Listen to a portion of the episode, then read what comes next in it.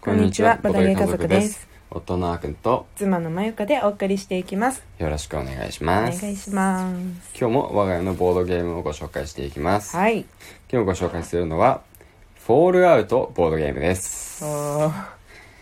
はい。重い。重い、重い、そうだね。うん。うん、まあ、かなり結構重量級の、うん我が家で一番かもしれないくらい重いボードゲームですかね。そうだね。うんあ。の、このさ、普通にこの重さ。うん。あ、そっちのうん。重量、あの、本当 に、何キログラムとかの方今出した時に。あ、そうだったんだね。そっかそっか。まあ確かにね、こう、コンポーネントがね、うん。むずあの結構、しっかりしてるから、うん。まあ、内箱でね、うんなんか結構、まあ、傘取ってるかなとは思ってたけど、本当だ。うん。でもまあ、確かに、あの、しっかりしたコンポーネントではあるから、うん重いかもしれないね。うん。うん。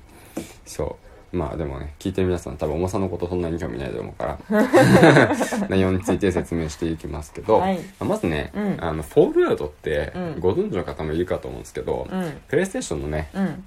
4かなもっと前にもあったのかな、うんプレイステーション4で、うん。あの、まあ僕の友達とかも大好きな、うんそういうフォールアウトっていう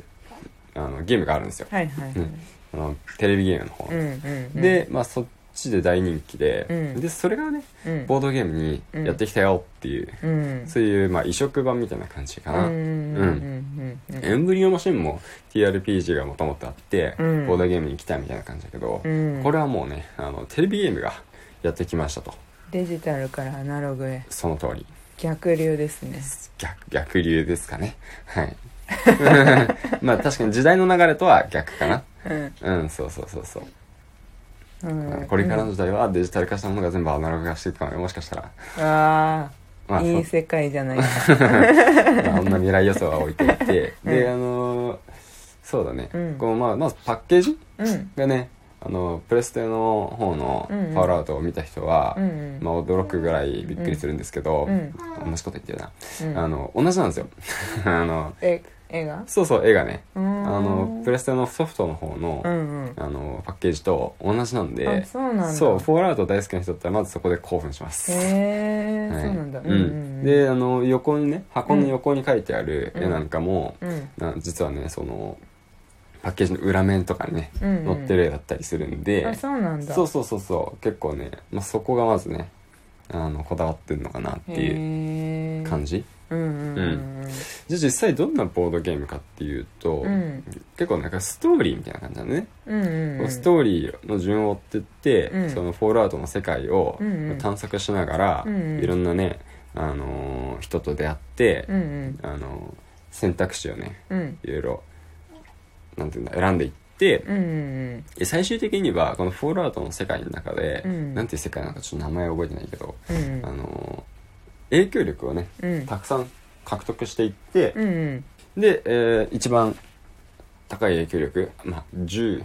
とかだったよな、うんまあ、人数にちょっと変わるんですけど、うんうんその影響力をたくさん獲得した人の勝ちになりますうん。そう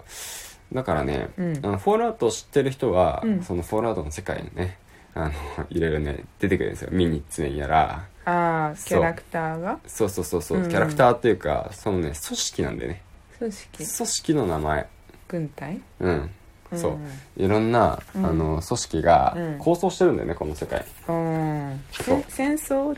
中なのこ戦れ。争中ではないかな、うんあのなんて言うんだろ常にバチバチしてる世界とりうまああえず。一応バチバチはしてる世界か ななんかミュータントっていうかうんうん。そうだからなんだっけな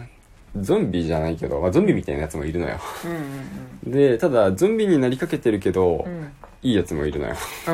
んみたいな感じちょっと複雑なんだけど、うんうんあウエストランドか世界の名前はうんうんそうですね、まあ、人造人間を、うんあのー巡るね、うんこう争いみたいなのを、うんうんうん実際にこう体験できるようになってますね人造人間が誰かみたいなの探すのうんまあいやそれもわかんないシナリオを全部やってないからさわかんないけそっどそっかうんあうんのー、まあ、人造人間っていう存在の発見から始まる、あーうん、で、うんどうなんだみたいな、うんなんかいろんな人造人間に敵対する組織もあれば、うん人造人間を擁護する組織もあるなみたいあなーどっちにつくのみたいうんなそうそういうのができるなるほどねうんなかなか私はその世界観つかむのに時間がかかりそうだな、そうだねまあ一回さその触りだけやったんだけど、うん終わってないんだよね私は最後までそっかそっか、うん最後までやってないんだよな前かはそうそうそうそうそうそうそうまだね全然僕たちも重力ゲームに慣れてない時にうんやって、うんで時間なくなっちゃってねうんそこの時はできなかったんで、ね、最後まうで、んでその後ん何回かやって、うんやって僕は1回だけシナリオを終わらせることができたんだけど、うんうんうんそうやっぱり時間かかっちゃうから、うんそういつでもできるわけじゃないんだけどね、その分結構密度の濃い時間は過ごせるんでうんうんうん慣れてる人同士とかでうんうんやって、うんまあ23時間3時間くらい、そう時だね間が取れる時ならうんまあ慣れてしまえば2時間で終わると思ううんよ、うんうんうん終わると思う、うん、みんなが分かってればねうんうんうんうんなるほどねでもこの個人ボードもさうんなんかこう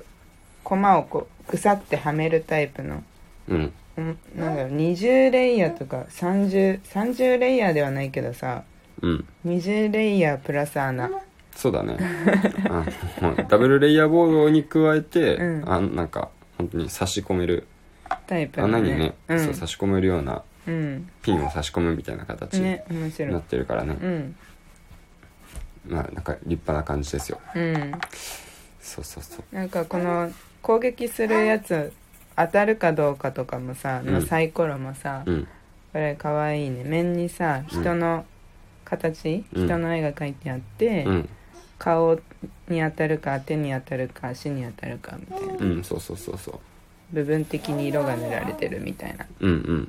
当たるかどうかでしょこうんれそうそう当たるかどうか、うんで強い敵ほど、うんあの当たり判定が少なくなっていって、うん急所に当たんないと、うんあの攻撃がヒットしないんでね、うん対して、うん同じデイスの面の中に、うん敵の攻撃がこっちにどのぐらい当たったかっていうのも書いてあるから、あー敵には攻撃が当たったけど、うんうんこっちにも攻撃が当たってしまうとか、うん全然あるんだあよるねん同じダイスの面でああそうなんだそうそうそう、へえー、なるほどねなんかうんなんか友達はさ、うんこれコーラ飲みながらやるのがいいんだとか言ってさ、うんうんわざわざ自分でコーラ買ってやりに来てたよね そうだねあの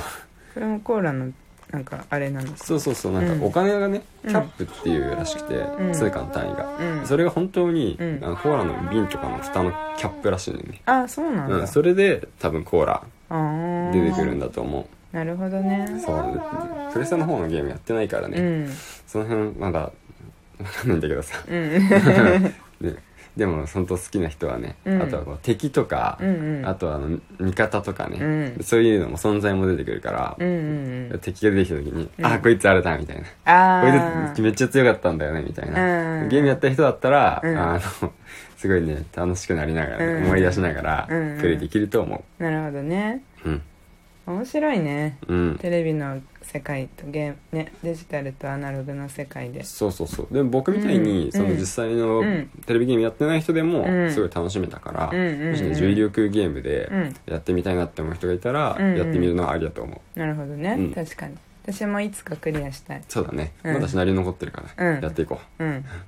はいというわけで、はい今日は「フォールアウト」のボードゲーム、あのお話ししていきましたはいはいまたね明日もボードゲームのお話をしていきますのでぜひ聞いてくださいね、はいそれではさようならバイバーイ